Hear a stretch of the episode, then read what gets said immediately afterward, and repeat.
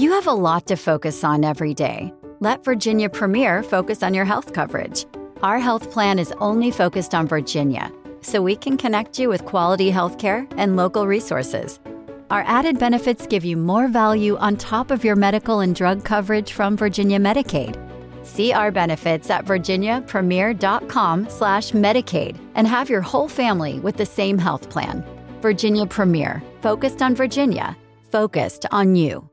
¿Qué onda banda? ¿Cómo andan? Espero que se encuentren muy muy bien, que estén bien contentos, bien felices. Yo estoy muy feliz porque regresamos a las grabaciones, otra vez a conocer nuevos artistas y eso me emociona muchísimo porque aparte, aparte de conocer y como que interactuar y, demás, eh, el hecho de como tener esos contactos como para cualquier cosa, ¿no? O sea, tener ahí esas, esas, este, esos contactos, esas referencias, creo que ayudan muchísimo más al artista independiente, ¿no? Que se va creando su, su camino eh, en este lado, como dice la palabra, independientemente. Entonces creo que en un principio el crear eh, contactos, el crear, este, eh, conocer gente, conocer medios, ayuda muchísimo a poder eh, eh, empezar a, emprender como un artista independiente, ¿no? Entonces, y justamente de ese, de más o menos de ese tema vamos a estar hablando el día de hoy. Y el día de hoy estoy con un invitado que desde que vi eh, cómo está de activo en sus redes sociales, todo el contenido que brinda, los consejos, toda la información, se me hizo súper súper valioso, súper importante el poderlo eh, el poder checar esto y aparte tener la oportunidad de invitarlo y que haya aceptado. Entonces, hoy estamos con Oz, productor, songwriter y AIR. Bienvenido, hermano, ¿cómo andas? Hola. no, todo bien. Gracias por la invitación. Eh, espero que el contenido que se aporta en esta ocasión también sea igual de valioso importante, atractivo. Seguro que sí, hermano, porque siempre, o sea, para empezar me gustaría iniciar como cómo empezaste a, cuál fue ese, ¿cómo decirlo? Como esa búsqueda de decir, ok, yo quiero empezar a informar esto, yo quiero empezar a mostrar esto en redes sociales. Pues estuvo chistoso, o sea, realmente todo mi, mi contexto viene de que en la industria musical yo empecé tocando puertas como compositor, eventualmente no me alcanzaba para pagar a productores para que producieran mi música y aprendí a producir. Eh, eventualmente ya teniendo mis canciones pues tenía que marketearlas o, hacerlas funcionar de alguna manera. Entonces empecé a aprender cómo funcionaban varios aspectos de, la industria, desde la semilla que es escribir tu canción hasta que sale, el plan de promo y todo eso. Y de entrada sí fue como aprendí, ¿no? Prueba y error, eh, cagándola un montón de veces. Desde inicio siempre, o sea, ¿tuviste el acercamiento a la música? Pues sí, pero no. O sea, tuve una banda de eh, como de pop punk, eh, como del rollo de Allison Panda, justamente cuando esas bandas estaban... en su esplendor, hace que será 15 años. Justo.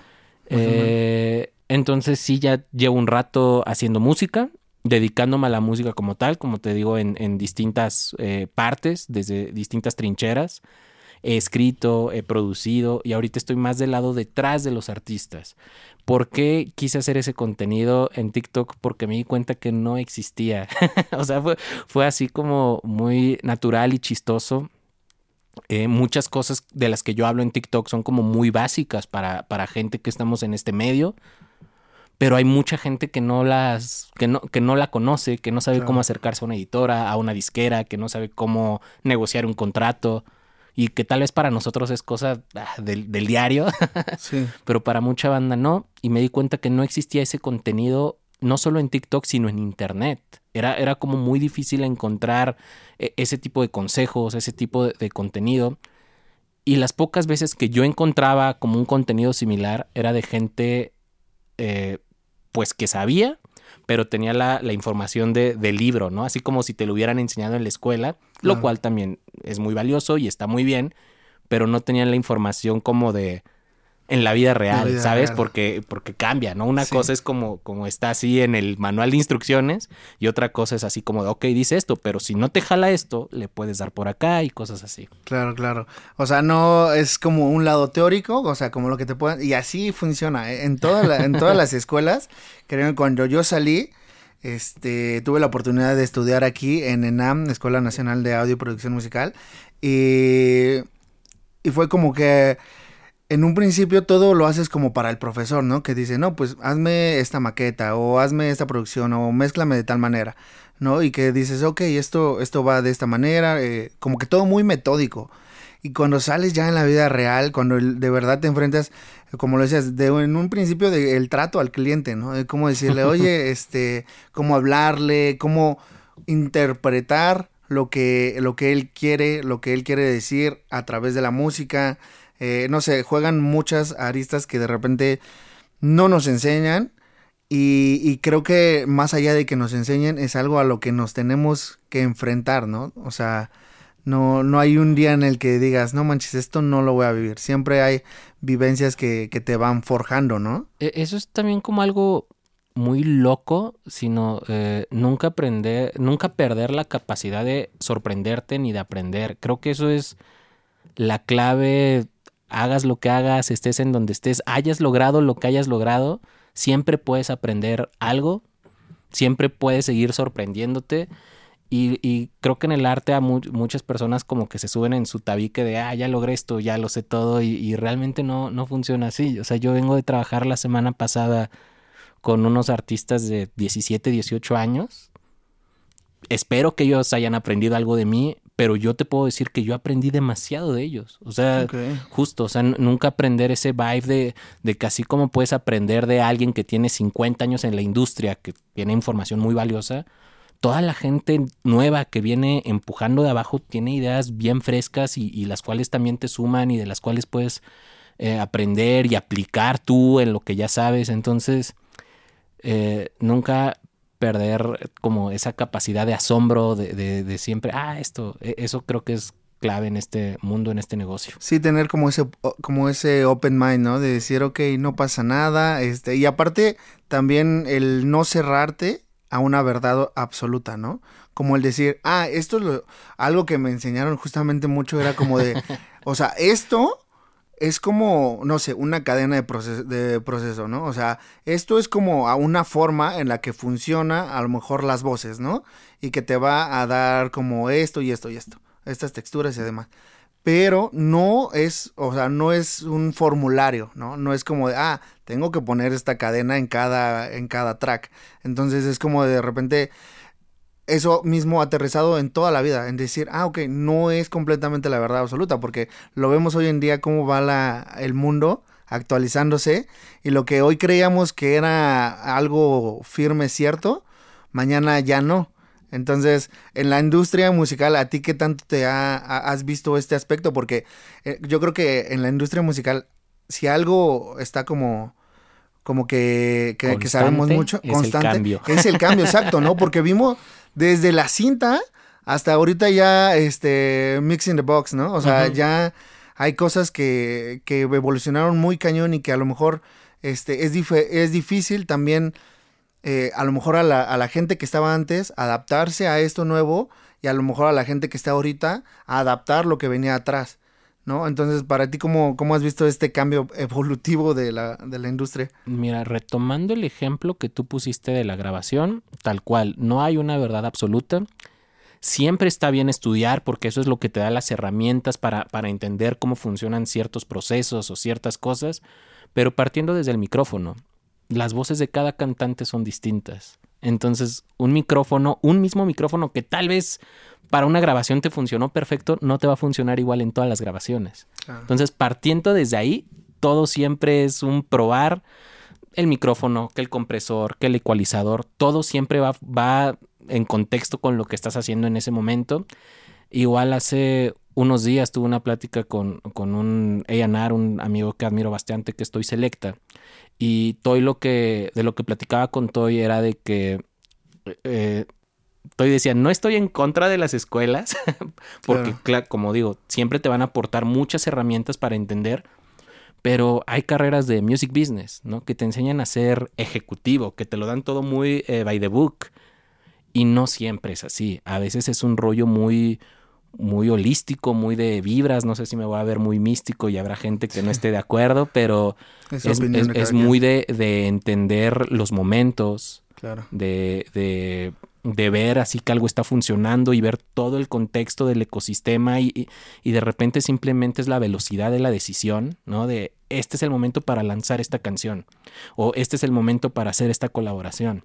Mm, Y son cosas que a veces en la escuela no te enseñan. En la escuela te enseñan el proceso de, ah, es que hay que hacer repertorio y luego buscar al productor. Pero todo esto que te menciono también entra en juego y es Sí. clave para que algo pueda ser exitoso o no, ¿no? Este, como ahorita lo que está pasando con el pop punk en Estados Unidos, con Machine Gun Kelly y todo eso.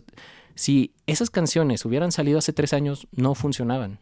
Porque no es el momento. Claro. Entonces también ese momento de tener el timing de, de elegir ahora. Y ahora es el momento de hacerlo. Y ahora es el momento de que este artista colabore con este.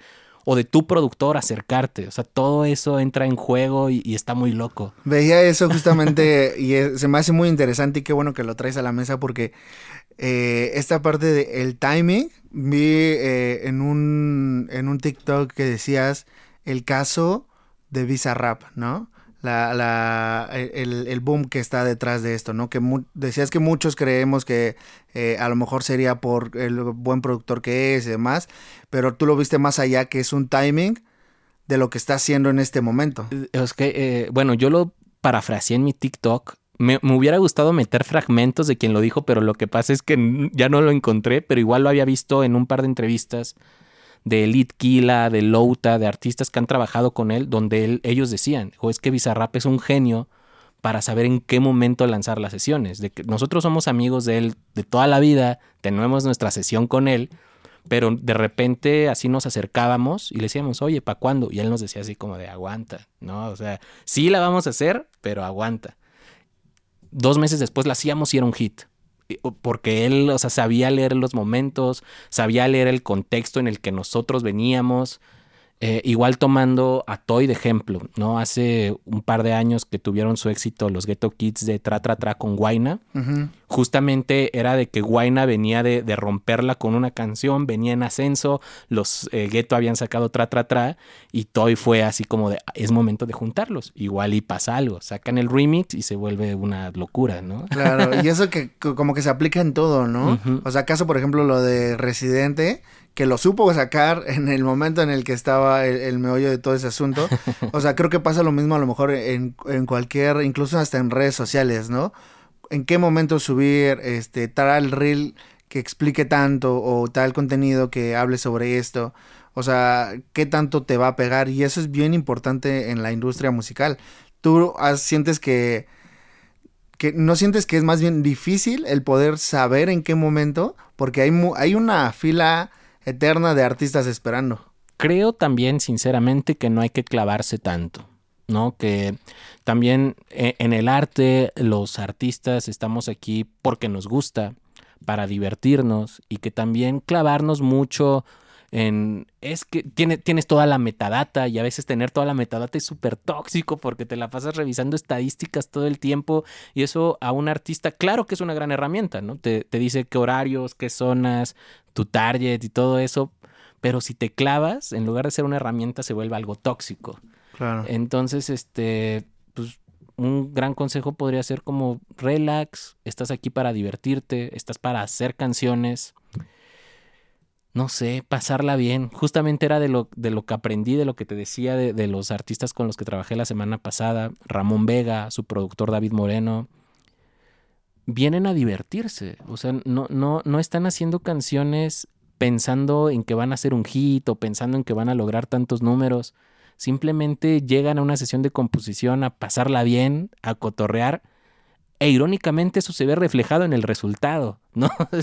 Está bien loco porque hay muchos otros compositores que ya llegan con la presión de hacer un hit, de hacer una buena canción, de, ay, es que me consiguieron una sesión con este productor que es ganador de 15 Grammys, me tengo que enfocar y, y tiene que salir un rolón de aquí. No, o sea, si vas ahí y simplemente conectas, igual y no sale nada, pero no es un día perdido. O sea, aprendiste, hiciste un contacto, tal vez a la siguiente sesión ya sale algo. Entonces... eh, Pues es que, ¿sabes qué? Como que nos de repente nos vemos presionados, ¿no? O sea, yo lo veo con mucha, con muchos artistas emergentes. O sea, este sentido de, de inmediatez y como de exigencia para poder brillar, o más bien no brillar, deja de brillar, de poder vivir de la música, ¿no? Y es que, o sea, una cosa es esta parte que, que mencionabas y que es sumamente importante, que yo creo que es lo que nos hace artistas, que es este el encontrarle esta, esta parte creativa a cada uno de los casos, esta parte de, de, de- de diversión a, a las, a los productos y demás, pero al final de cuentas, ¿tú cómo lo ves? O sea, es un producto, al final de cuentas, la música es un producto que es, que es para consumirse, entonces, para el artista es, yo creo, yo pienso que es difícil el poder encontrar un lugar en esta industria tan grande y el poder explotar para poder decir Sostenerse. sostenerse. ¿no? Y ese es, creo que, el caso de, de, de muchos, de todos. Pues sí, Eh, te digo, tengo ambas visiones porque por un lado me, me gusta eh, quedarme con lo que aprendí de Ramón y verlos disfrutar y, y toda la semana pasada nos la pasamos cotorreando y haciendo grandes canciones y justamente hoy en mi celular tengo los resultados de esa semana, chingos de juntas, de que esta. Y nunca lo pensamos así. O sea, realmente solo nos juntamos a divertirnos y están pasando muchas cosas Sí. por hacerlo, por, por divertirnos, ¿no? Sí, claro. y, y te digo, eso se había reflejado. Pero también entiendo en que hay que aprovechar el tiempo, en que hay que tener cierto timing, cierta estrategia. Eh, luego lo que yo le digo a los artistas independientes es, tú eres tu empresa, tú eres tu negocio y a, a veces los problemas comienzan desde que lanzas la primera canción porque no te pones a hacer números. ¿Cuánto te cuesta lanzar una canción? ¿Cuántos streams necesitas para recuperar la inversión de una canción? ¿no? Claro. Como que desde ahí empieza, como que estás construyendo una pirámide y desde que desde ese punto la base ya no es sólida. Sí. Porque de repente ya lanzaste un EP, un disco y no has recuperado ni lo de una canción. Sí, cuando no hay remuneraciones, cuando te vas para abajo. Y eso, o sea, al contrario, creo que esto que mencionamos, Whatever you're saving up for, a CD from Sandy Spring Bank lets you grow your savings at a guaranteed rate. Right now, earn interest at 4.5% APY on an 8 month CD special or 4.25% APY on a 14 month CD special. Learn more at sandyspringbank.com slash CD specials. Minimum opening deposit to earn the annual percentage yield is $500 for the 8 month CD special and $2,500 for the 14 month CD special. Member FDIC. Did you know that an estimated 124,000 tons of food scraps are thrown away each year in Montgomery County? Reducing food waste begins with you. Plan meals in advance, make a shopping list and check expiration dates. Cook the food you buy and cook smaller portions. Save extra food in reusable containers. Let's keep food out of the trash and aim for zero waste. Visit montgomerycountymd.gov slash reduce food waste or call 311 to learn more. No es que una sea buena o que otra sea mala. O sea, más bien creo que como artistas tendríamos que encontrar ese balance en decir, necesito esto y necesito el otro, ¿no? Porque eh, es importante también que, que- que la banda lo sepa, ¿no? Que diga, ah, ok, este, sí necesito una estrategia, a lo mejor sí necesito ver cómo le voy a hacer o qué producto voy a sacar, pero también necesito ser consciente de que esto es un lado eh, emocional, ¿no? O sea, es algo, algo que voy a disfrutar y, y creo que cuando, cuando ya te forzas es cuando menos va a suceder. Exacto. Mira, yo lo voy a ver desde un lado muy romántico como compositor, Claro. como fan de las canciones, como creyente de que la materia prima de la industria musical son las canciones. Creo que también un gran problema de los artistas independientes es que no hacen repertorio. ¿No? Que escriben una canción y ya la quieren lanzar así como está, ya la produje, ya pagué. Y al menos en el pop, ¿no? Las, las major labels no funcionan así. O sea, para que un artista lance un sencillo, hay 10 canciones por las cuales todo mundo opinó y todo mundo ahí y a decisión, al visto bueno de alguien, esa que lan- lanzó de sencillo podría ser la buena. En la mayoría de los casos acertado porque termina siendo el superhit de Shakira, el superhit de Raúl Alejandro, pero eso sucede porque hay un repertorio.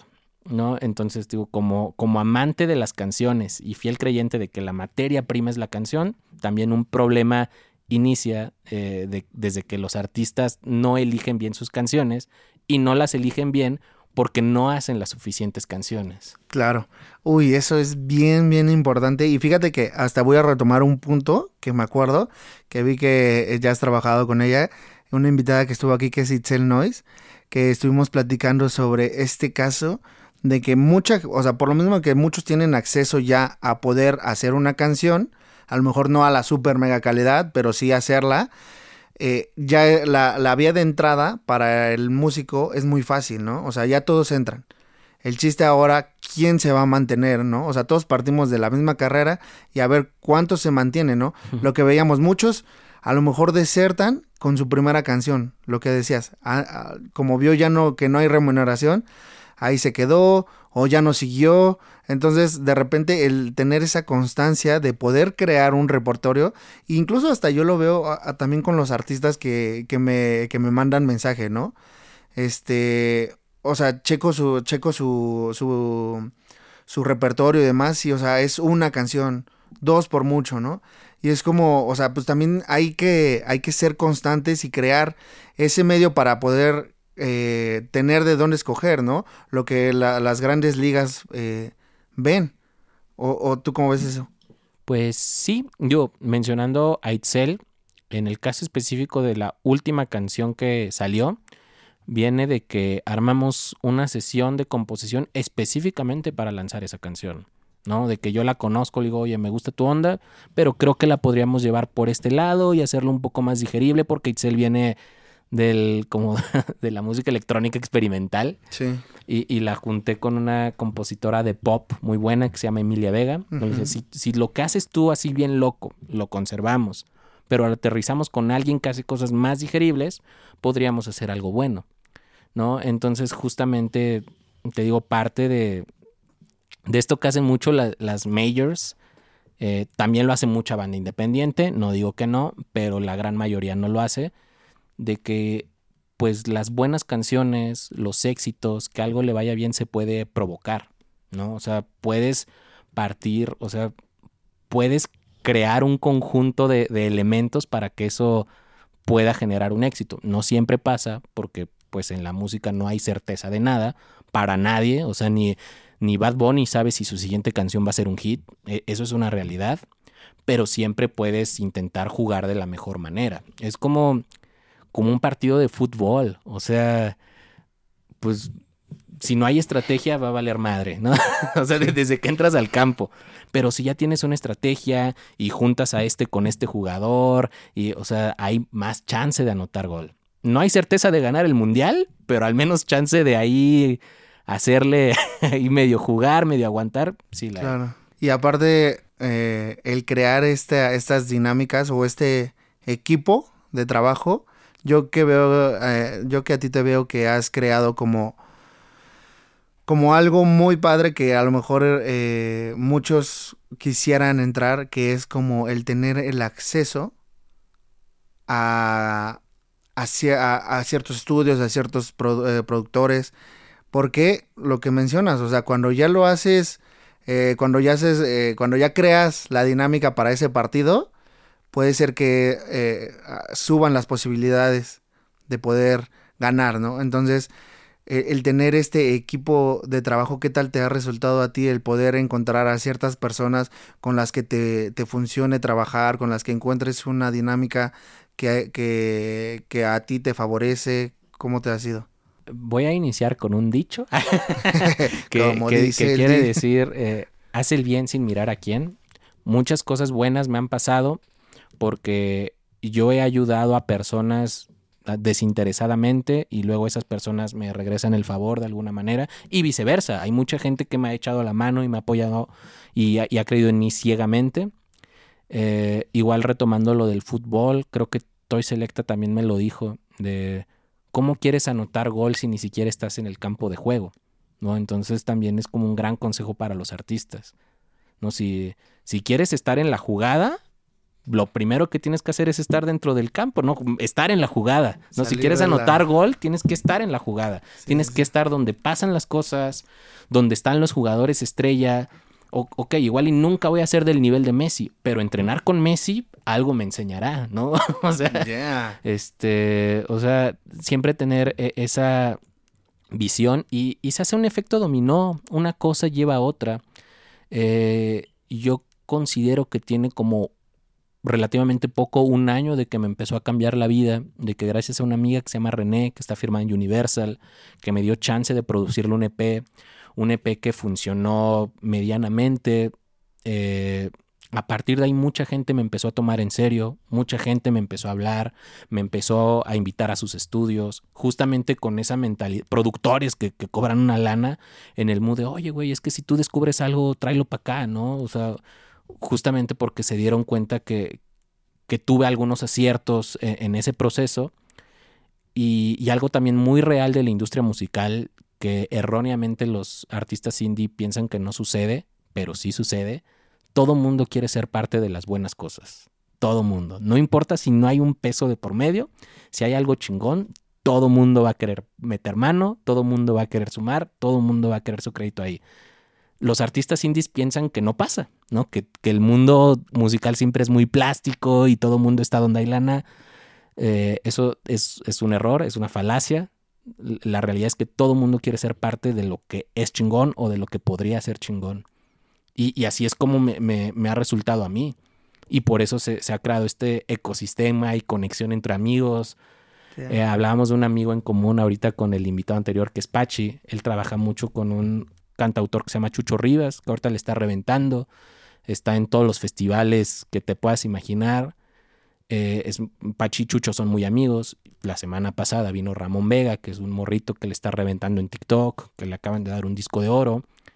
Y simplemente nos hablamos de, oye, güey, ¿y si los juntamos? Y, y todo salió así de, de amigos, de amistad, de, de- de, como te digo, de crear este ecosistema en el que ya sabemos que, que todo mundo lo está haciendo bien y que nos interesa sacar algo mejor aún. Claro, y ya es cuando lo que mencionas, ya como que se unen fuerzas, ¿no? Ya empieza a funcionar todo más chido. Ahorita que mencionaste, creo que eh, ¿cómo fue tu crecimiento para ha- empezar a hacer AIR? Eh, era lo que mencionabas, ¿no? Que tuviste estas partes de, de aciertos y que la gente te empezó a buscar. Ahora, para ti, ¿qué tal, qué tan complejo es ser, fu- fungir esta, esta función, ¿no? Porque creo que tiene algo de, algo, o sea, algo súper chido que es como, como le decía a, a Santi, como algún tipo cazatalentos, pero que también, o sea, es crear como un, un cierto colmillo también, ¿no? O, o como que una experiencia para, para saber y no simplemente apostar por apostar en los artistas, ¿no? ¿Qué tal te, qué tal ha sido esa, esa selección? Pues de entrada, ¿cómo ha sido mi crecimiento de picar piedra? o sea, como lo mencioné eh, a base de cagarla a cada rato y aprender de esos errores e intentar que la gente a la que apoyo no cometa esos errores. Creo que esa es la, la base de todo, ¿no? De yo me equivoqué aquí, aquí, aquí, aquí, esto me quitó tantos años, no lo hagas así. Ya, ya- yo por experiencia sé que así no funciona y sé que esto podría funcionar. No, cada quien tiene su camino, no le funcionan las mismas cosas a todos, pero igual y por a- a- te jala, te ahorra un- unos cuantos pasos. Sí, si te funciona, chido. Este. Y, y en cuestión de eh, cazatalentos, es, que, es que suena me- medio extraño. O sea, eh, siento que es así medio ególatra decirlo así. sí, sí, sí. Eh, digo, muchas de las personas con las que trabajo las considero mis amigos y me gusta juntarme con ellos, a y apoyarlos. Eh, pues simplemente es vibrar, o sea, encontrar como los elementos adecuados. Yo soy mucho de vibra, o sea, no podría trabajar con alguien con quien no conecto, con quien Sí. me llevo mal, imagínate. Es como una relación, pues güey, o sea, si te voy a ver diario si voy a estar escribiendo canciones contigo, pues de mínimo hay que caernos bien.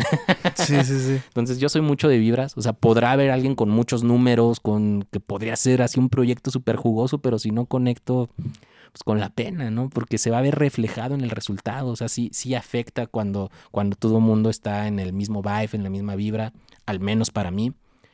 Eh, Pero en primera circunstancia, como, o sea, veo a veces en, tu, en tus videos que, que mencionas, ok, si tienes algún proyecto, mándame mensaje y lo checamos, ¿no? Para ti hay como algún cierto filtro que, que pueda cumplir un cierto artista, porque luego, o sea, entiendo que para ti es como como un jugar a ciegas, porque realmente es, o sea, estás conociendo a través de redes sociales, o sea, una cosa ya es cuando conoces o cuando ves qué tanto trae lo que decíamos, ¿no? De, de su discografía y demás. Alguna vez compartí un reel que lo vi porque lo compartió un amigo que se llama Francisco Granados, que es A&R en Sony en, en Latin, en Miami. Y justamente él decía, cada que un A&R firma a un artista, se le está jugando. ¿no? Se juega su nombre, se juega su reputación. Eh, para mí es muy importante conocer a los artistas con los que trabajo en persona. Porque justamente este rollo de la vibra, de sí, de sí conectar. Entonces, si algo me interesa, lo primero que hago es intentar conocernos en persona. Previo a eso, eh, escucho sus canciones, escucho sus links, veo qué tanto movimiento tienen en redes sociales. Eh, algo que a mí me prende muchísimo es que los artistas trabajen, ¿no? Ver que, que, que el artista tiene constancia en sus redes, que el artista está lanzando canciones o está creando contenido. Porque hay también muchos otros artistas que creen en la falacia de que una disquera, que un manager, que un A&R les va a resolver la vida y pues la neta no funciona así. O sea, con amigos que están firmados en disqueras, sé que el 90% de su carrera la mueven ellos. O sea, ellos son los que buscan las oportunidades. La disquera se suma y mete lana, ¿no? Pero, pero quien busca las oportunidades es el mismo artista. Entonces, digo, es como un mal que, que, que se tiene que corregir en los artistas indie, pero sí me ha pasado mucho de gente con proyectos increíbles que queda descartada simplemente porque pues no hace nada. No. Hasta para una disquera deja de ser atractivo, ¿sabes? Es como, ¿por qué voy a invertir en alguien que no está trabajando? Sí, o claro. sea, serás muy bueno, pero te voy a meter una lana y luego qué? Pues no, no vas a hacer nada, ¿no? O sea, la disquera a fin de cuentas termina funcionando como un banco, ¿no? O sea, te- te- nada más te, te da dinero en algunos Realmente. casos, en otros casos sí se involucra y te desarrolla, pero en la mayoría, pues no, o sea, te da un anticipo y hazle como puedas. De repente despegas y ya se interesa en ti y empieza a trabajar contigo. Y si no despegas, pues ahí muere, ¿no? A los dos años te da las gracias y pues tu experiencia en una disquera no sirvió absolutamente de nada. Claro. Entonces el filtro es ese, que los artistas trabajen. Sobre la calidad de las canciones también ahí hay una falacia de que tiene que ser un demo acá hiper chingón. No, o sea, con que la canción sea entendible. O sea, me han mandado audios de WhatsApp y yo les digo así como de, güey, no, no puedes grabarte, lo entiendo, mándame un audio de WhatsApp, o sea, tocando la guitarra, porque una buena canción es una buena canción aquí y en China. O sea, no, no, sí la presentación es importante y si ya viene producida, qué cool, y ah, te da una idea más clara y te pantalla. Pero, pues, Espinosa Paz manda, graba en una grabadora sus maquetas y así la manda a las disqueras, ¿no? Y una buena canción es reconocible así. Wow, está, está muy interesante el conocer este tipo de, procesos por los cuales a veces pasa un artista, ¿no? Me gustaría ah, platicar de este tema que dices, las discografías.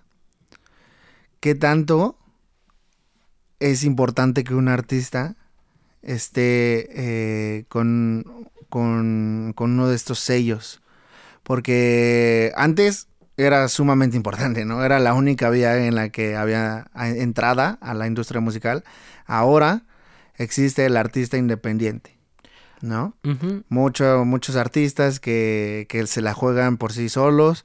Eh, hay casos que han, que han pegado. Creo que de hecho mencionabas algo de Bad Bunny, ¿no? También en uno de sus Ahorita lo mencionaba, de hecho, afuera Ah, también. Ah, también. Hablando de Bad Bunny en todos lados, ¿no? O sea, el caso de Bad Bunny que decías que no, es, es una. O sea, es como un artista independiente. Estrictamente hablando, es un artista independiente, ¿no? Rima, su disquera es una disquera independiente, con mucho dinero de por medio. Lo que mencionaba justamente aquí afuera, que seguramente lo he mencionado en TikTok también, es que también muchos artistas indie tienen la mala idea de que ser independiente es igual a chafa, a que no hay dinero, a que lo tienes que grabar en tu cuarto con tu micrófono de dos mil pesos, porque eso es indie, ¿no? Indie es hacerlo bajos recursos, en tu cuarto, con tus compas. Es aceptable. Hay muchos proyectos que han funcionado así, Pero ser indie no está peleado con hacerlo a grandes ligas, con hacerlo de buena calidad, con tener una estrategia. Eh, Camilo VII es una banda independiente y sus videos musicales cuestan 100 mil, 200 mil pesos. ¿No? Y son independientes. Entonces, eh, qué tan importante es estar en una major, tiene pros y contras, ¿no? Como todo, hay que evaluar. No pienso que debería de ser una meta. O sea, no, no pienso que un artista debería vivir para eh, ser firmado, pero tampoco estar peleado, ¿no? O sea, también si te pasa, lo puedes aprovechar. Creo que eh, regresando así, retomando un poco todo lo que hemos charlado, entre más herramientas tengas es mejor. Entonces, ten un cierto conocimiento sobre cómo funciona la industria y si te llega esa oportunidad, la vas a aprovechar. Vas a, va a haber elementos que vas a poder jugar a tu favor. Claro. Si conoces cómo funciona. Si no conoces cómo funciona, siempre va a ser así como, porque igual y te firman y no pasa nada. Hay muchos casos así. Hay estudios que dicen que las major labels firman a no sé cuántos artistas nuevos al año y de eso solo el 2 o 3% terminan funcionando. Entonces, este, yo, como artista no deberías de vivir para que una disquera te firme, pero si te firma tampoco es malo, tampoco es estar peleado con eso, tampoco es ser punk. Sí, sí, sí. o sea, simplemente es entender cómo funciona y cómo lo puedes hacer funcionar en tu proyecto. Sí, no es como cerrarte y decir, no, no, no, no, eso no, porque yo solito, ¿no? Pero, ¿sabes? Yo también creo que es a veces un poquito de miedo para el artista independiente el aventarse como, como a estas grandes ligas porque ya van de por medio a veces contratos, ¿no? Que antes, antes eran como que súper, eh, incluso hasta como mal visto, ¿no? Y hoy en día yo, yo he escuchado como incluso cosas de que hay, artistas hay artistas que de repente firman y que es solamente como para... Distribución. No, para callarlos, o sea, que es ah. como de, simplemente para apagarlos, ¿no? ¿Por qué? Porque escuchaba un caso, eh, ahorita estaba tratando de recordar el nombre de qué artista era, pero que encontraron una voz muy similar a un artista y que, o sea, lo, los, lo, lo contra... ajá. y ya simplemente fue para apagar su carrera artística y, y ya que no fuera como otro más. Entonces, ¿qué tan cierto es tú que has estado más en esta, en esta no podría confirmarlo, la verdad, pero tampoco lo podría negar. No hay dudas, pero tampoco. Sí, exacto. O sea, no, no, tengo pruebas, pero tampoco, tengo dudas. este, yo considero que la industria es como un juego de ajedrez. Entonces, justamente siempre tienes que estar bien pilas de todo lo que sucede a tu alrededor, tanto de tus compas indies como de, de cómo juegan las disqueras, porque eso es lo que te da paso a hacer tu siguiente jugada. Eh, Oh, turn it up. Speaking of, did you get your icon pass yet, Sean? I'm dropping in right now. Wow, from just 259 adult, I'm going to buy it at the best price before it goes up April 21st. oh, turn it up. Here we go. Up here with your crew in an awesome view. Everything you love stacked right in front of you. Got your icon pass, powder slash it. 50 plus destinations. Speaking of, did you get your icon pass yet, Sean? I'm on iconpass.com dropping in right now. From just 259 adult, I'm going to buy it at the best price before it goes up April 21st. Yeah, that's the good stuff. Okay, done. So pass the good stuff. Yeah, it's the good stuff. Woo! No sé, o sea, en cuestión de contratos y todo eso, digo, siempre es importante tener un conocimiento. Si no sabes, no está mal preguntar, es como siempre te lo repiten en la escuela desde la primaria, pues si tienen dudas, alza la mano y pregunta, no está mal. A todo mundo nos da pena que nos van como el tonto, pero pues si no entiendes, pregunta, no es malo. O sea, y no, nos tenemos que, que, quitar ese prejuicio de que preguntar es malo y, ay, es que van a pensar que, pues sí, güey, no sabes, ¿no? Y si no sabes, pregunta, güey. Eh, Creo que eh, en muchos casos es desconocimiento del artista. Hay muchas cosas que no se logran por desconocimiento. Eh, simplemente preguntar, estar atento ahí, te digo, a las jugadas de, cómo están jugando todos. También te digo, he escuchado casos, como dices, de que firman a tal artista para que no sea la competencia del artista principal. Digo, no me consta, pero he escuchado, no es como el rumor ahí que siempre existía, como el de la payola, ¿no? es como, como el, rumor a voces de que todo mundo te lo va a negar, pero entre también todo mundo sabemos que, que existe. Digo, no me ha tocado tampoco tener la certeza de, ah, sí, yo fui a tal radio y sí, pero, pero sabemos que, que algo, si tanta gente lo dice, algo debe tener de cierto, ¿no? Claro, sí, o sea, como que dicen que el, el peor enemigo del humano es la... Ay, es que se me fue la palabra. Ignorancia. La ignorancia. la ignorancia, ¿no? Y pienso que incluso a veces, bueno, pienso que a veces incluso la ignorancia también es buena para ciertas situaciones, pero para este tipo creo que también es importante informarse, ¿no? O sea, más allá de conocer tu instrumento, de poder crear canciones, también viene esta parte eh, legal, viene esta parte de lo que pasaba mu- mucho con estos concursos grandes de, por ejemplo, La Voz, la Academia, todos estos, que mucha gente incluso que hasta vino acá y nos platicó así de, o sea, el contrato no es eh, inicia y acaba y ya, el contrato dura y ahí eh, tienen reserva de derechos cañonas, entonces es como que saber a qué le están jugando y no simplemente aventarse, ¿no? Pues sí, como te digo, la, la información siempre va a ser una gran herramienta y qué mejor que conocer ahí tener un digo, tampoco tienes que ser un experto en leyes y en derechos, Sí, sí, sí, sí. pero siempre saber algo o tener algún conocido siempre te va a aliviar un poco. Eh, algo que luego hablamos con, con mucha gente que está involucrado en el movimiento indie es eh, la profesionalización de los proyectos, que creo que también es clave para que un proyecto pueda despegar. ¿no? Cosas tan sencillas como estar dado de alta en Hacienda. Que muchos artistas, ah, soy artista, qué chingados voy a pagar impuestos. No, es importante porque si te contratan para tocar en el Zócalo, tienes que dar una factura. Y si no te estás dado de alta en Hacienda, pues va y no el que sigue. O sea, la persona que te está buscando no va a batallar. "Ah, es que este güey, déjalo, espero Sí. a que le den cita para allá. No, o sea, es. la- te invité, no estás listo, next. Con las producciones en las disqueras funciona igual, ¿no? Si produces algo para una disquera, tienes que dar una factura. Claro. Puedes ser un muy buen productor, pero resulta que no tienes tu documentación en orden. La disquera no va a estar batallando. Ay, permíteme que aquí mi amiguito, al que le estamos dando su primera oportunidad, ponga todo en orden para poderle pagar. Pues no, no, bye, next, el que sigue. Entonces, eh, hay como cosas claves sobre profesionalizar tu proyecto. Que, que al ser artistas también tenemos el prejuicio de que es light, es no, no, no, o sea, Sí. hay cosas que tienes que ver. Que, que No le estar, damos la importancia, ¿no? este, Al pendiente. También entiendo que, que no siempre es necesario, que si vas empezando, evidentemente, pues, ¿para qué te metes en rollos con Hacienda?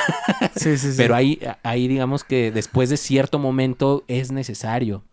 Eh, conozco a muchos amigos productores que ahorita es- están haciendo cosas importantes que te dicen exactamente lo mismo de yo no vi un solo peso en mi carrera hasta que me di de alta en Hacienda porque a partir de eso ya pude facturar, firmar contratos eh, y pues como artista indie que vas iniciando no lo ves así, ¿no? Y es que eso también es normal, o sea, como que no, de repente pues tampoco no, o sea, como que no lo, nos eh, encerramos tanto en el lado creativo que de repente creemos que eso es lo que nos va a llevar a la cima, ¿no?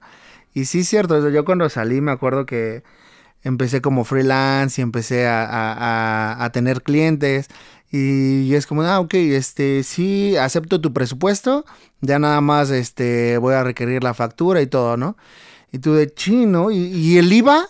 ¿Y qué, quién te paga el IVA, no? O sea, y entonces es como meterte a ver todos esos aspectos, a, a tener este noción, porque si no, o sea, así como hay gente eh, como tú, que como lo que mencionabas, que quiere ayudar realmente, hay gente que también, o sea, más allá de, de el lado creativo, el lado eh, monetario es el que pudiera pesar más, ¿no? Para ciertas personas. Entonces, y, y más cuando son como altos, ¿no? Entonces, eh, hay que tener también mucho cuidado como con esos aspectos porque no todo es así tan fácil como mencionabas, ¿no?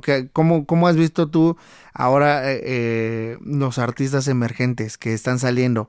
Tú que tienes tanto contacto con, con estos artistas que van tocando puerta en puerta, ¿cómo, ¿cuál has visto que es un constante denominador en ellos que, que veas que a lo mejor esté funcionando o no esté funcionando?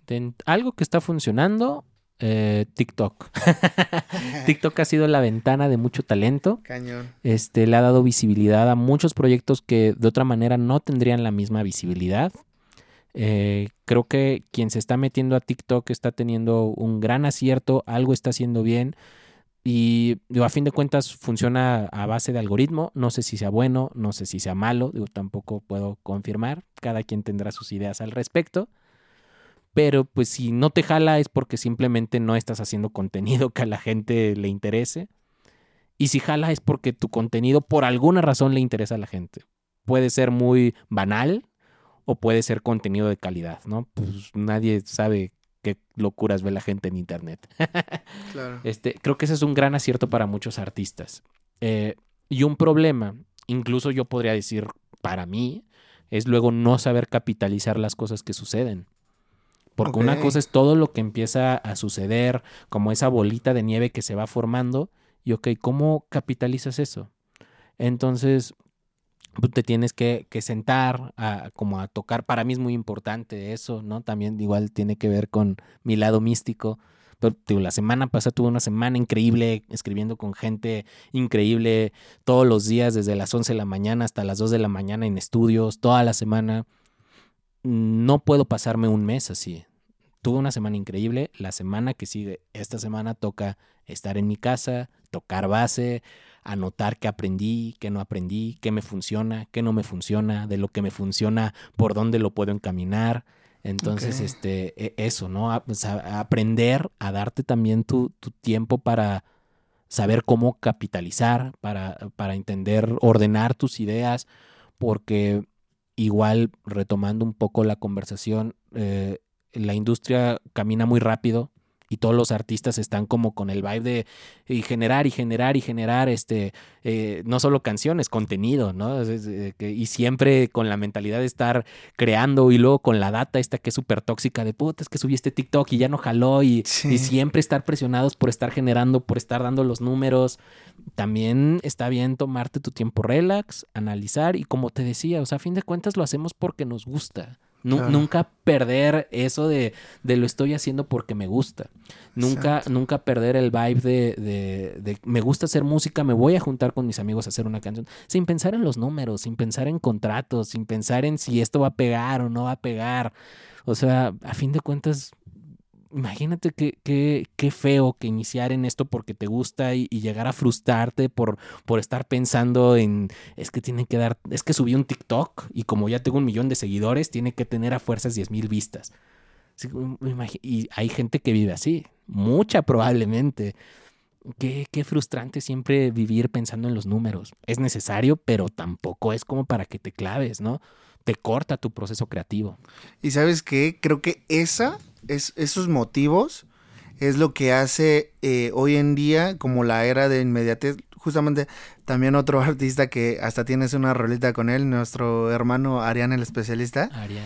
este hablaba con él de la era de la fast music y que creo que es orillada por esta era digital, de que todo, o sea, todo súper rápido, súper rápido, tienes que crear tendencia, tienes que crear este algo, contenido rápido, este algo que les guste en un formato cortito eh, y aparte eh, subirte a un trend que probablemente pueda romper lo que a ti te gusta hacer. Es como, eh, bueno, ha habido muchos TikToks al respecto y muchos como estudios y, y artículos de cómo TikTok está cambiando la industria musical, ¿no? Las disqueras le exigen a sus artistas que para anunciar un release tienen que subir el de TikTok y si jala y logra tantos millones ya le dan luz verde. Este, o sea, Florence and the Machine se ha quejado, eh, Halsey se ha, se ha quejado de eso. Hay mucha gente que está como en contra, pero también es parte de, ¿no? O sea, es como renovarse o morir. Eh, la- las redes sociales han cambiado mucho el contexto de cómo vemos las cosas. Instagram, los spots, eh, estamos aquí en un lugar cerca de la Roma. Los cafecitos de aquí alrededor tienen que tener un spot instagrameable. Sí. Porque si no, no funciona. Porque al lugar también le interesa que subas tu fotito, que los etiquetes. Eh, las canciones, la, eh, la fast music, las canciones incluso están pensadas para tener un momento tiktokable, ¿no? ¿Cuál va a ser el trend? ¿Cuál van a ser los 15 segundos que van a ser estelares en TikTok? Eh, o sea, como que todo eso también, las redes sociales han orillado a que la industria sea así. Digo, no es necesario que lo hagas. Y si no lo haces, está bien. Y hay muchos hits que se logran no siguiendo las reglas. Pero también hay muchas canciones que siguen ese formato. ¿No?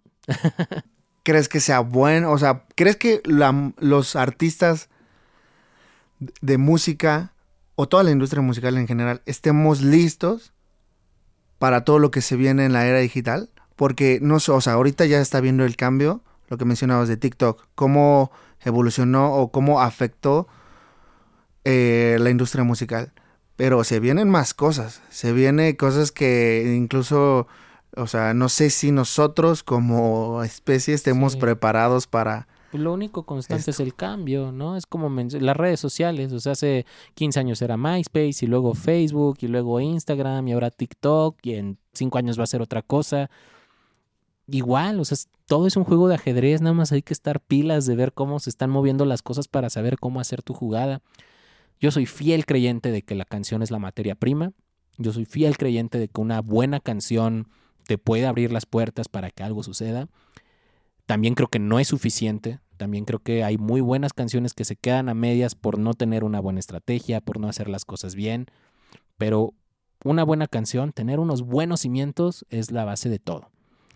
Y ya sobre eso vas, vas jugando y peloteando y con el conocimiento que, que tengas o que adquieras, de ahí medio, medio vas viendo por dónde navegas, ¿no? Es como muy complicado ahorita porque no solo es como TikTok ha, ha, este, afectado la música, sino es la facilidad que muchos artistas y productores tienen para subir su música. Antes con las disqueras era un poco más selectivo, porque ponle tú nada más había 100 releases a la semana, 100 aún así es un chingo, pero es una cantidad pasable. Sí, Puta, hoy los vi- semana a semana cuántas canciones saldrán. sí. O sea, todo mundo tiene la facilidad. Yo tendría la facilidad de incluso grabar esto en audio y mañana podría estar en Spotify. Bueno, se puede, ¿no? O sea, Sí. Justamente es como lo, lo que hacen los podcasts. Evidentemente pasa por una edición y todo eso. Pero tenemos la facilidad de hacerlo así. No tiene que ser así. Entonces, ok, tengo una buena canción. ¿Cómo puedo hacer que no se pierda en el mar del Internet? ¿no? ¿Qué, qué pasos podría seguir? tampoco está tan bien clavarse, ¿no? Está, está bien equivocarse, como todo, como un bebé, está bien caer, porque aprendes, ¿no? Y aprendes, eh, creo que tienes una mayor lección cuando es propia, cuando tú eres el que se da el guamazo, porque una cosa es que te cuenten de, "Eh, güey, si caminas por ahí te vas a caer. Igual y te vale madre y hasta que no te caes, aprendes. También Sí, está nadie bien experimenta en equivocarse. cabeza ajena, ¿no?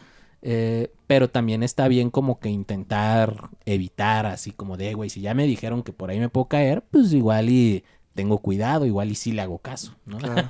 Y aparte es tener, o sea, experimentar, ¿no? Y ver qué, qué es lo que va funcionando. Con esto que mencionábamos, me gustaría saber tu opinión al respecto de el home studio versus el estudio profesional. Toda esta eh, facilidad que ahora vemos con tantos productores emergiendo. Yo me acuerdo cuando empecé a estudiar producción, cuando busqué, no encontraba, o sea, no había mucha información realmente, no había, o sea, era muy nula. Y llegué aquí por obras del destino que supe lo que era. Eh, ho- hoy en día hay mucha gente, mucho TikTok que, que incluso hasta un productor termina aprendiendo de, de unas cuantas horas en TikTok, ¿no? Eh, de qué es un pre- compresor, cómo comprimir, muchos eh, tips rápidos que de repente, este, pues ya lo pueden aplicar porque ya es más accesible el tener, comprarte, este, una interfaz, comprarte una computadora, un micrófono, eh, a comparación de que antes era suma- súper difícil el comprarte una consola de tantos canales, el comprarte un Pro Tools HD, eh, o sea, ahora es más fácil, ¿no? Pero ahora, ¿cómo tú ves esta lucha que hay entre el productor? Porque ya hay, o sea, ya puedes sacar un producto bien de hecho un home casa, studio. En The Box. Pues incluso creo que productores de renombre lo han dicho. O sea, y repito, una buena canción es la clave de todo. Eh, lo puedes hacer in the box, lo puedes hacer en tu casa. Tal vez el estudio sigue siendo funcional para ciertas cosas. Un arreglo de cuerdas, por ejemplo, No, no, no lo vas a poder grabar. Lo puedes grabar en tu casa, pero la acústica no es la misma. Sí. Este, un- las baterías orgánicas, creo que todavía un estudio sigue funcionando para eso. Incluso podría ser hasta las voces, ¿no? O sea, el espacio acústico, pero ya también es si te pones muy picky, porque Claro. también una realidad es que no estás haciendo música para tus amigos productores, Sí. ingenieros que, que saben y que les pones la rola y, ah, es que aquí la frecuencia está alta. La escucha la gente normal que no tiene ni idea de eso, este... Sí, sí, sí. exacto. Este, pero sí, los estudios grandes son funcionales para ciertas cosas, ¿no? El gear análogo, eh, hay gente muy romántica de, ay, es que si no lo grabas en el compresor, no. Digo, a fin de cuentas es imperceptible. Eh, ayer estaba viendo una serie de, de, eh, stories en Instagram de un productor que se llama Pablo Stipichik, un chileno que está haciendo cosas impresionantes donde comparaba dos interfaces.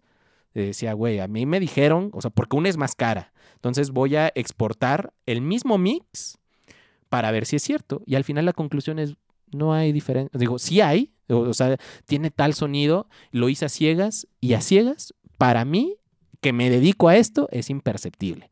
Entonces, Como dices, no hay como que... este, no, pues digo, cada quien tendrá sus herramientas. Eh, algo muy importante es sacarle el jugo a tus herramientas. O sea, también no tener el gran equipo no es pretexto para no hacerlo. O sea, con lo que tienes puedes empezar a hacerlo y puedes hacer productos de calidad. Y ya luego vas sumando cosas. Pero digo, tampoco tener el micrófono. Hay mucha gente que se detiene por eso, ¿no? De que es que no he sacado mi rola porque la voz tiene que sonar increíble y necesito el micrófono, el de 80 mil pesos, pero yo tengo el de 5 mil. No, no es impedimento. O sea, a ese micrófono que tienes le puedes sacar jugo. O, ah, es que quiero el plugin de 6 mil dólares porque es el que me va a ajustar, este, me va a hacer compresión paralela y la... No es necesario. Sí va a ser una diferencia. No quiero decir que las cosas caras no sirvan, pero no, no tenerlo no debe ser un impedimento para que no lo hagas. Puedes jugar con el equipo que tienes. Mis primeras producciones yo las hice con lo nativo de Pro Tools.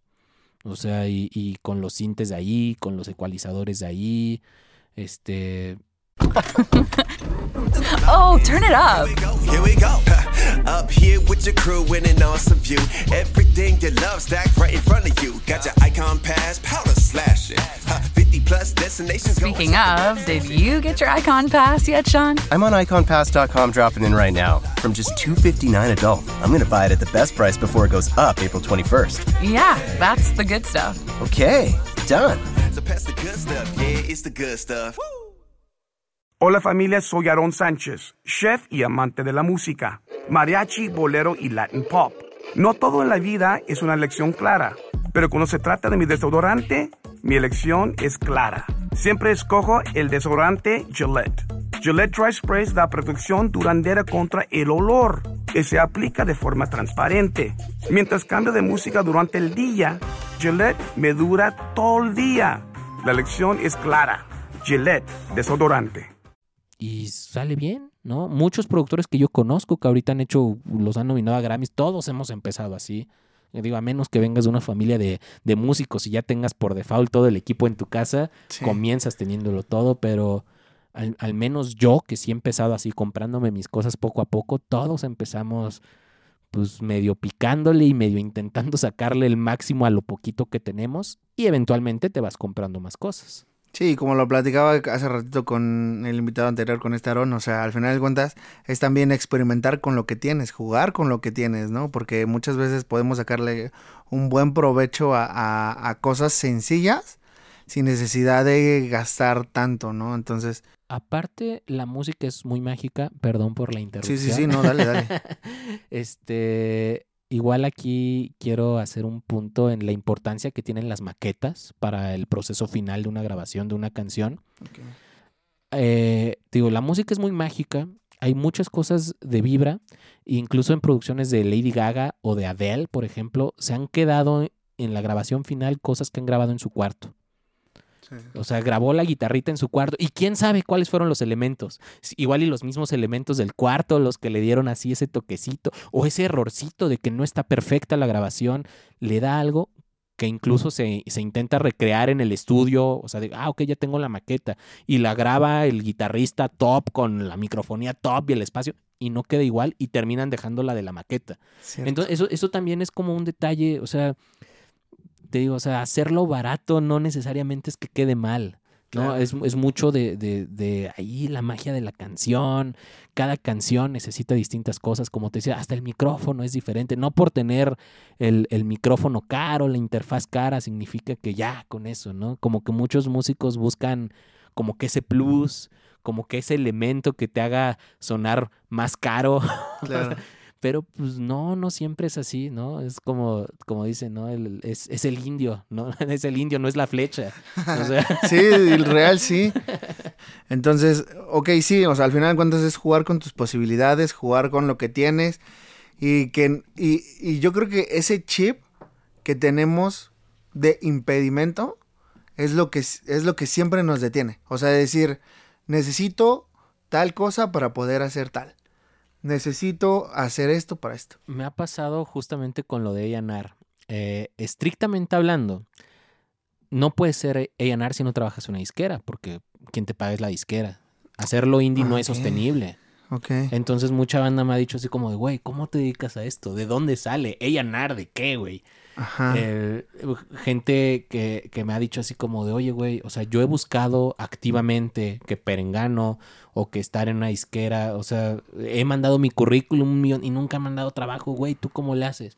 Ponte a trabajar, güey. O sea, o, o sea, a fin de cuentas, tu, trabajo es el que te abre las puertas, ¿no? Porque Ramoncito me contactó a mí siendo un artista firmado en Miami. Es ponerte a trabajar. O sea, la gente ve valioso tu trabajo. No, eh, a fin de cuentas es música. Es como cuando vas a tocar a un bar.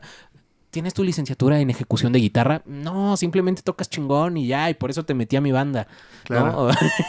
Y, y- y- y eso me, me causa mucha, o sea, mucha extrañez contigo, o sea, lo que me comentas, o sea, de no necesariamente tengo que estar con tales sellos, con tal- tales grandes, como para poder empezar a hacer esto, ¿no? O sea, creo que tu acercamiento, no sé, mi- desmiénteme porque te acabo de conocer, pero creo que lo que a ti te ha favorecido mucho es tu calidez humana, o sea, el hecho de que tú hayas eh, tocado tantas puertas, te hayas metido con tanta este, gente, hayas, como dijiste al principio, picar, picándole piedra, creo que fue lo que te dio esa apertura y a través de eso generar confianza en toda esta gente y poder ahora sí jalar a los artistas, ¿no?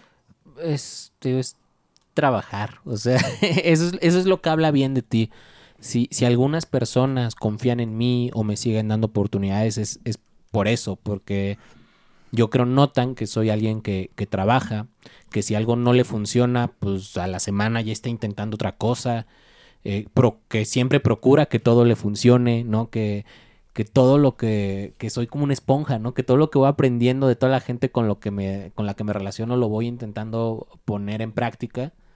Yo creo eso es lo que notan de mí y por eso llegan las oportunidades. Justamente te decía, tengo amigos que me han dicho eso, así como de, güey, yo he buscado activamente trabajar en disqueras, trabajar con X persona, que me caiga jale de esto, mando mi currículum y nunca sucede.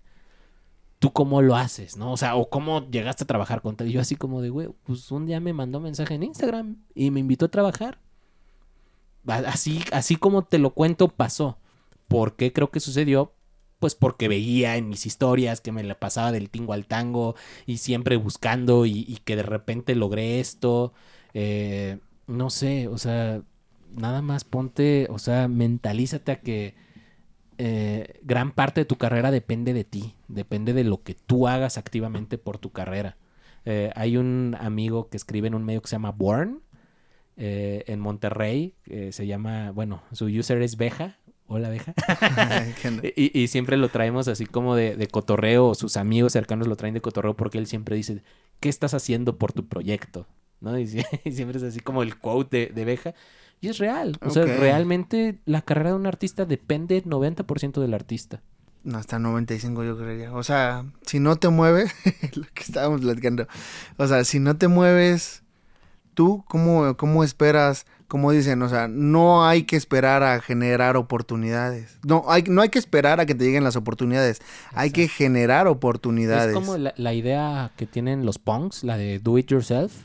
Así es. Y, y eso, yo, yo tenía mi banda punk y creo que desde ahí aprendí a hacer eso. O sea, si, si no hay eh, oportunidades, crea tus oportunidades. Exacto. Si no te invitan a shows, haz tus shows, ¿no? Si, o sea, a- hay manera de resolverlo y creo que sí es una idea como muy de, de la escena punk. Y así es como yo me he desarrollado como A&R. Quiero ser A&R, quiero que me presento como A&R, creo mis proyectos, yo voy creando mis oportunidades y eso mismo va haciendo eco en otras personas que ya me toman en serio como A&R o que me pueden decir así como, ah, ok, por eso, ¿no? O, o es que ya lograste esto. Entonces, se trata de eso, de ir creando tú tus propias oportunidades. Y yo eh, apoyo esa idea. Sinceramente, a mí algo que me ha funcionado, que me funcionó en cuanto empecé a, a- trabajar en, en un mundo ya profesional, es, es generar. O sea, yo cuando salí, yo recuerdo perfectamente, me costó muchísimo encontrar un trabajo. O sea, realmente, yo- o sea, es cuando empiezas a mandar correos, ¿no? Y correos y correos y, y empiezas a ir a los estudios a- a buscar una oportunidad. Y muchas veces, o sea, te la van a cerrar.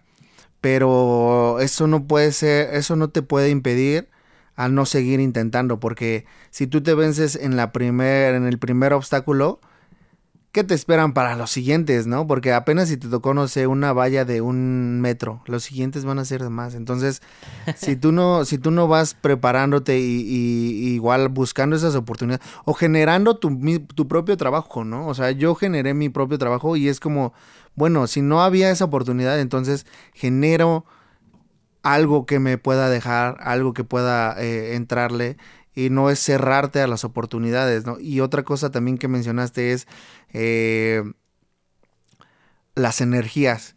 Cuando a- a- es algo que también yo es, soy creyente que Se cuando siente, tú ¿no? se siente, Sí. ajá, y es lo que atraes, o sea, esto que mencionaste a- hace un rato de cuando tú eh, o sea, sin valor, sin nada, sin buscar nada a cambio, simplemente cuando tú funcionas con tu energía, siendo tú buscando eh, siempre eh, lo mejor para ti y demás, y ya luego va funcionando todo, es como va llegando la gente, o sea, literal como tú vibras, es la gente que tú atraes. Bueno, Sí. yo creo, ¿eh? sé que cada quien trae su- sus pensamientos diferentes, pero yo por lo menos, toda la gente que ha estado aquí por lo menos en el podcast, así súper buena onda, muy chidos, gente que terminó eh, creando ya después una amistad, o sea, y es porque literal creo que las energías, este, funcionan en cada uno de los individuos. Ahorita decías algo de los obstáculos y nomás para no perder la idea. Sí, sí, sí. Eh, es algo que en la carrera musical nunca va a dejar de existir. O sea, durante toda la... Seas quien seas, siempre va a haber obstáculos. Es muy difícil mantenerte vigente. Es como, como, o sea, una cosa es lograrlo, lo, lo difícil es mantenerte. Sí. E- Eso es muy cierto. O sea, no importa quién seas, ni qué logros hayas tenido, siempre vas a estar en el reto de mantenerte vigente. Igual mencioné al inicio de la conversación, siempre va a, va a venir una generación, generación de nuevos compositores, de nuevos productores, de que vienen haciendo cosas increíbles. Entonces siempre va a ser un reto para los que quizá ya hay, tenemos tiempo en esto, mantenernos ahí, adaptarnos a las ideas nuevas. E- e- Es curioso porque nosotros nos tenemos que adaptar a los jóvenes, no los jóvenes a nosotros. Eh, e- está, está muy loco. Entonces, no importa que seas el compositor ganador de 15 Latin Grammys, eh, siempre vas a tener que estar buscando esa nueva oportunidad con la editora, con la disquera. Siempre es estar tocando puertas, que se hace más fácil, sí, por tu nombre, por los logros, pero siempre vas a tener que competir con toda la gente nueva que viene surgiendo. O sea, ¿quién crees que tenga más peso para colocar canciones ahorita? ¿La gente que le compone a Bad Bunny o quien le compuso a Ricky Martin hace 15 años? Pues No, los no. que están fresh son los que están colocando los hi- hits actuales. ¿Y tú crees que los que componían hace 15 años no quieren colocar hits actuales? También lo quieren hacer y también están en la lucha. ¿no? Claro. Entonces, este, siempre hay que mantenerse fresh y eso en la, en la industria es muy complicado. Siempre va a haber obstáculos, siempre hay que tocar puertas. Eh, mi mamá es periodista. Hace unos años entrevistó a Carlos Cuarón cuando salió Rudo y Cursi. Eh, y, y él decía algo que, que me hace mucho eco. Todos tocamos puertas. La diferencia es que Steven Spielberg toca la de los castillos y a mí me toca tocar las de Jacalito. Pero todos tocan puertas. Hasta Steven Spielberg, hasta Tiny, hasta Bad Bunny. Claro. Todos tocan puertas. Y que se empiezan por, por puertas, ¿no? O sea, nadie dice, no estamos cerrados, o sea, más bien nadie dice que el día de mañana no puedas tocar las del castillo. Sí, no, y a veces es aventarte. A veces simplemente. ¿Quién quita que sí te abran? ¿No? Aventarte y estar listo. O sea, ser, ser auto. eh, tener lo suficientemente autocrítico como para saber en qué momento tocarlas. Claro. Imagínate que la tocas, te abren y no tienes nada. Puto, pues ya. eh, eh, ya esa oportunidad que se te dio, ya perdida. Exacto, eso es bien importante. Algo, el, esto lo vengo arrastrando casi desde, desde el primer capítulo que tuve con Jaque al Artista, que fue con Christopher Cruz, eh, anima- eh, modelador de criaturas en 3D, que dijo, cuando si llega la oportunidad y tú no estás preparado, no va a servir de nada. Sí, o sea, ya se fue. Exacto. Y eso no quiere decir que no van a haber otras oportunidades. Al contrario, hay que estar preparados para cuando llegue la oportunidad. Y eso tiene que ver también mucho con la impaciencia que tienen los artistas. Se adelantan a tocar puertas, se adelantan a escribirle a medio mundo y de repente queman esas oportunidades. Sí, porque igual y si te contestan, ok, este, chingón, que, gracias por escribirme, ¿dónde puedo escucharte? Ay, es que todavía no he lanzado nada. Exacto. exacto, exacto, exactamente. O sea, ya cuando te contestan y no hay nada, es cuando pierdes oportunidades, cartuchos. O sea, hay que estar preparados y hay que estar... eh, algo que creo que traes mucho a, a la mesa, al tema es trabajar. Sí. ¿no? Hay que trabajar, hay que darle duro y, y no, no flaquearle, ¿no? Ser constantes, porque sobre eso, o sea, a lo mejor no te garantiza 100% el éxito, pero sí te garantiza ya estar en la cancha, ¿no? Igual como, como el crecimiento no es lineal, o sea, de repente va subiendo y te toca una bajada y si te toca la bajada pues no te agüites, es parte de, hay que aprender de eso y de repente vuelves a subir igual y te agarra una racha de Sí, años subiendo, pero sí. inevitable, o sea, Y así la vida, ¿eh, hermano. O sea, así como en la industria musical, así también la vida. Va a haber crisis existenciales que te van a dar a tope y van a haber momentos en los que seas el más feliz del mundo y no pasa nada. Hay que, hay que entender que son parte de la vida y más allá de ver qué es bueno y qué es malo, simplemente ver que ahí está. Y ya, eso es todo. Bien, entonces, hermano, chingoncísimo la, que el que hayas aceptado. La neta, te agradezco muchísimo. venía La- pasando nomás. yo, yo dije, ah, venías a registrar una rola, ¿verdad? Aquí. A comer aquí en los tacos afuera. Yo dije, vente. No, buenísimo, carnal. Muchas gracias por haber aceptado. Qué chido. Te eh, extiendo una felicitación por el contenido que creas. La neta es que qué chido que, que compartas. Qué chido que, que te des el tiempo de, de compartir un poco de tu experiencia, de, de lo que conoces. Y que como dices, a pesar de que a lo mejor eh, son conceptos básicos para, cierto, para cierta gente, para otra gente es la gloria, ¿no? En, encontrar valioso.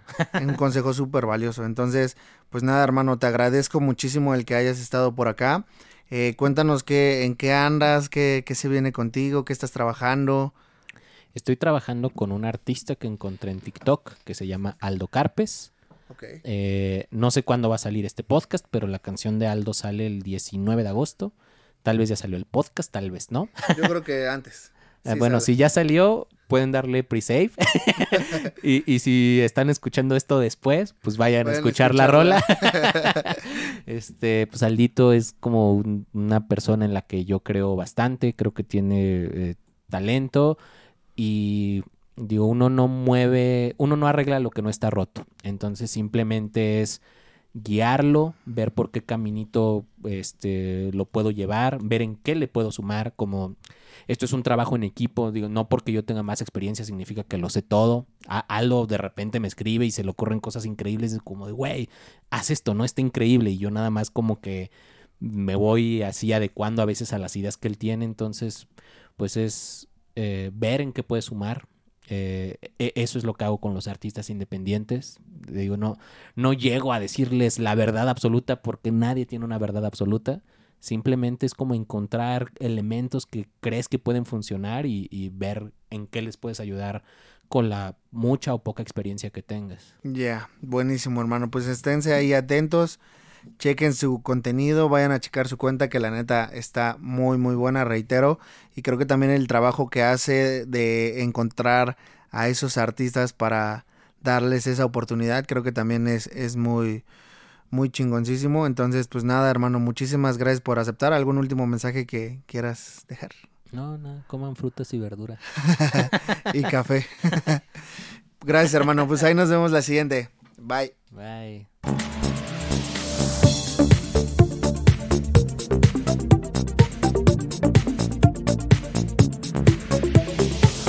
Jaque al artista. ¿No se merece tu familia lo mejor? Entonces, ¿por qué no los mejores huevos? Ahora, Egglands Best están disponibles en deliciosas opciones. Huevos clásicos, de gallina libre de jaula y orgánicos de Egglands, que ofrecen un sabor más delicioso y fresco de granja que le encantará a tu familia. En comparación con los huevos ordinarios, Egglands Best contiene la mejor nutrición como 6 veces más vitamina D, 10 veces más vitamina E y el doble de omega 3 y B12. Solo Egglands Best. Mejor sabor, mejor nutrición, mejores huevos. Visita egglandsbest.com para más información.